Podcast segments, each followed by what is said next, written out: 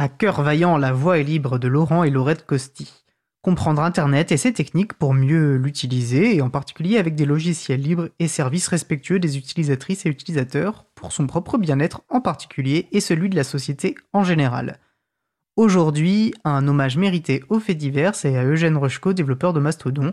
On se retrouve juste après, toujours sur la radio Cause Commune. Allô papa, faut qu'on cause de ce qui se passe avec Twitter et que je t'explique ce qu'est le fait divers et Mastodon. Comme j'ai eu envie de comprendre, bah j'ai cherché et je vais te résumer ce que j'ai compris. Puis tu me diras si j'ai bon. Waouh, c'est une bonne chose de t'avoir envoyé en Espagne, de l'autre côté du globe, pour tes études. Cette retraite tibétaine dans les boîtes de nuit hispaniques t'est absolument bénéfique. Et comment est vécu le rachat de Twitter par Elon Musk là-bas? Oh bah j'ai pas tout lu, mais euh, les Espagnols trouvent que c'est bizarre pour quelqu'un de réputé visionnaire de n'avoir pas vu que le départ de plus de la moitié des salariés ferait que ça fonctionnerait moins bien. Ça vérifie au passage, une fois de plus, leur fameux dicton médiéval dans le numérique, si t'es pas copain avec le châtelain, ça fait du boudin. Ah, c'est en effet un dicton que ne renierait pas Yann Kervran, spécialiste du troisième quart du XIIe siècle, même s'il objecterait sans doute quant à sa véracité.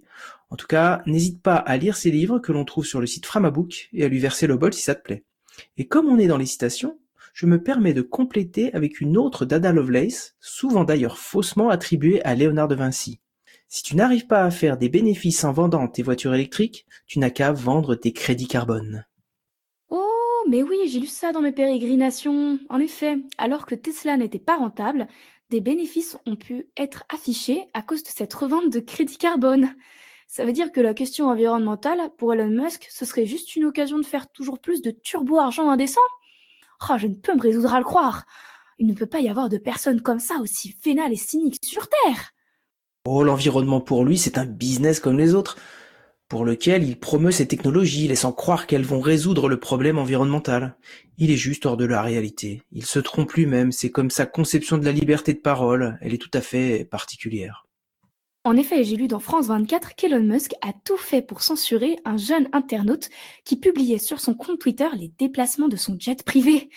Et aussi, selon le Guardian, qu'un ancien ministre de Bill Clinton a été bloqué par ce pseudo-fervent défenseur de la liberté de parole sous prétexte qu'il avait critiqué la manière de traiter les ouvriers dans les usines Tesla. C'est hallucinant. Oh, c'est pas joli joli tout ça.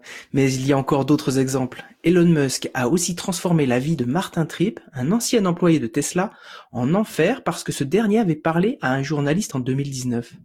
Le téléphone de Martin Tripp a été mis sur écoute. Il a été suivi par des détectives privés et assigné en justice par Tesla. Une campagne pour ternir sa réputation a été organisée, raconte le site The Verge. Martin Tripp a finalement décidé de s'installer en Hongrie pour protéger sa famille, rapporte une journaliste du New York Times. Donc, cette personne essaie de paraître différente et s'auto-persuade qu'elle l'est.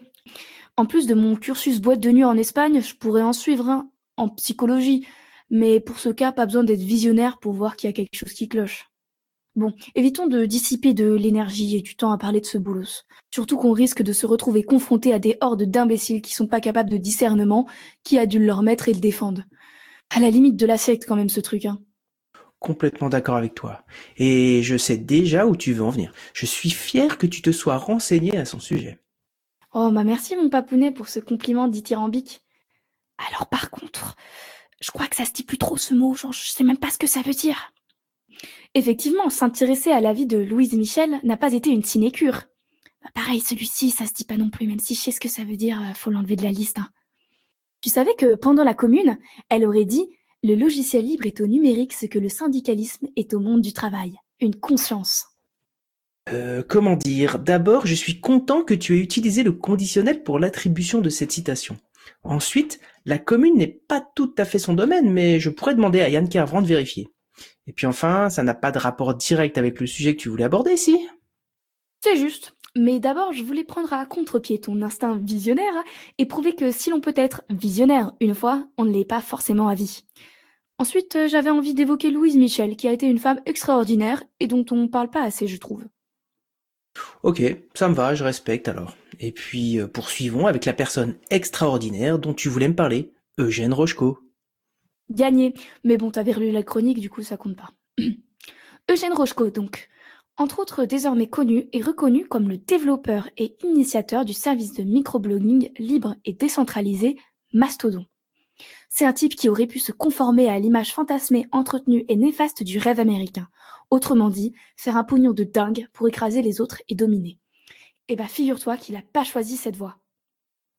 Oh, le vrai courage est là. C'est pour le coup quelqu'un que j'admire. Il me fait penser d'ailleurs à Jean-Baptiste Kempf, contributeur majeur du projet Vidéolan, autrement dit VLC, que tout le monde utilise. Il était l'invité de l'émission 42 de Libre à vous. Il a résisté devant le succès aux sirènes du pognon et a choisi délibérément de faire passer le commun avant sa gueule. Il faut avoir une force colossale en soi pour tenir la ligne dans le temps. Eugène Rochko, en faisant le choix de penser Mastodon en service décentralisé et en attachant une licence libre à son programme, a fait le choix de ne pas devenir un libertarien égocentré dominateur et voulant influencer des choix démocratiques. Il a préféré doter le numérique d'outils alternatifs et moins corrosifs que ceux des géants du web. Et ça, c'est stylé. Cette décentralisation permet à chacun et à chacune d'avoir la capacité d'agir sur son petit bout d'internet. Mais du coup, explique-moi ce que tu as compris de Mastodon, du fait divers et d'ActivityPub. Trois gros mots qui sont effectivement plus d'actualité que dithyrambique et sinécure. en effet, bon d'accord. Commençons par Mastodon, outil libre de microblogging, puisque c'est ce dont nous parlions en mentionnant son créateur Eugène Rochko.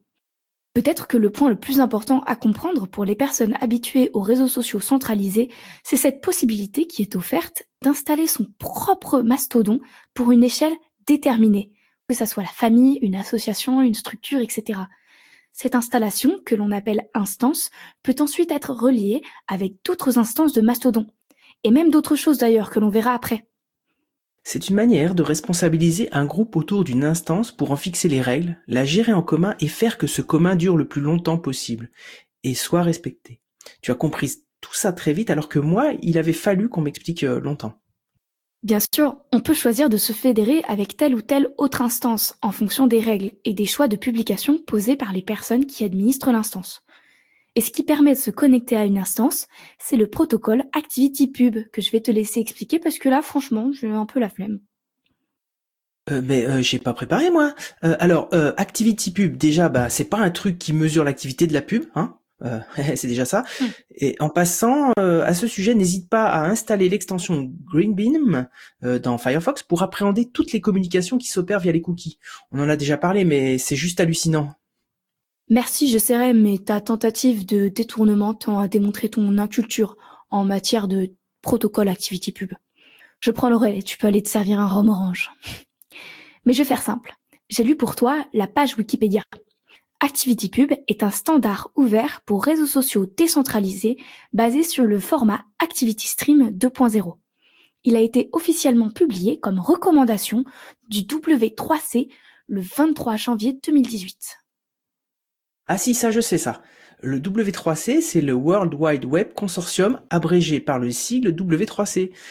C'est un organisme de standardisation à but non lucratif fondé en octobre 1994 et chargé de promouvoir la compatibilité des technologies du World Wide Web. Voilà. Et moi aussi, je maîtrise parfaitement le copier-coller sur Wikipédia. Je peux même citer leur ligne directrice. Le leitmotiv du W3C est un seul web partout et pour tous. Des gens bien à n'en pas douter. Merci pour cette précision. Je poursuis donc. ActivityPub fournit une interface de programmation appelée API pour Application Programming Interface qui permet de faire plein de trucs. Cette API est principalement utilisée pour permettre entre serveurs la distribution de notifications et de contenus. Il est la base structurante du fait divers. Et nous voilà donc dans le fait divers, cette fédération d'univers. Et c'est là qu'on va commencer à mesurer tout l'intérêt du protocole. Il va permettre de lier non seulement des instances Mastodon, mais aussi des autres services qui se sont construits sur le protocole ActivityPub. Exact. Je suis admiratif de tout ce que tu as appris et de ta capacité à l'expliquer. Et attends, attends, attends, attends, c'est pas fini. Je voulais illustrer avec un exemple. Dans le fait divers et grâce à ActivityPub, tu vas pouvoir interagir avec le logiciel libre d'annonce des vêtements comme Mobilison ou mettre un commentaire sous une vidéo dans PeerTube sur une instance qui aura été configurée pour le permettre. Certaines personnes sur Twitter se sont moquées de la complexité apparente de Mastodon, évidemment, comparativement à l'outil centralisé qu'ils avaient l'habitude d'utiliser. Mais changer ses habitudes reste difficile et si l'on n'est pas convaincu de la nocivité des réseaux centralisés, il manque sans doute la capsule d'énergie qui peut aider à faire l'effort nécessaire. Oh bah tu sais, euh, mon streamer préféré, Antoine Daniel, il a avalé la capsule. Hein. Il est sur Mastodon depuis 5 ans et puis il a désactivé son compte Twitter il y a quelques semaines. Bon par contre, euh, mon cher papa, pendant que j'enregistre euh, cette chronique sur la télé du salon, bah oui parce que mon écran il est toujours cassé, mes colocs ils ont fait du popcorn et je vais aller leur envoler. Et puis ça va aussi bientôt être l'heure de mon cours de boîte de nuit au Tropicana. Par les saintes écritures qui permettent d'afficher Hello World en Python, je vais cesser immédiatement de t'accaparer et te rendre ta liberté. Merci pour ce dossier, pour lequel je te mets un 20 sur 20. Tiens-moi au courant si ton prof de boîte de nuit te met moins, j'irai négocier. Et surtout, vraiment heureux de te retrouver en chair et en os à la fin du mois, tu me manques. La bise m'a fait du fait divers. Oh, à très bientôt mon papa potame de la famille des mastodons. Bisous Nous venons d'écouter Hacker Voyant, La Voix est libre, la chronique de Laurent et Laurette Costi. nous propose un hommage mérité aux faits divers et à Eugène Rocheco, développeur de Mastodon. Je vous précise d'ailleurs que nous parlerons en détail du fait divers et d'Activity Pub en 2023. Si ce n'est pas fait, abonnez-vous à la lettre d'actu et au flux RSS de l'émission pour ne pas manquer euh, l'annonce de l'émission.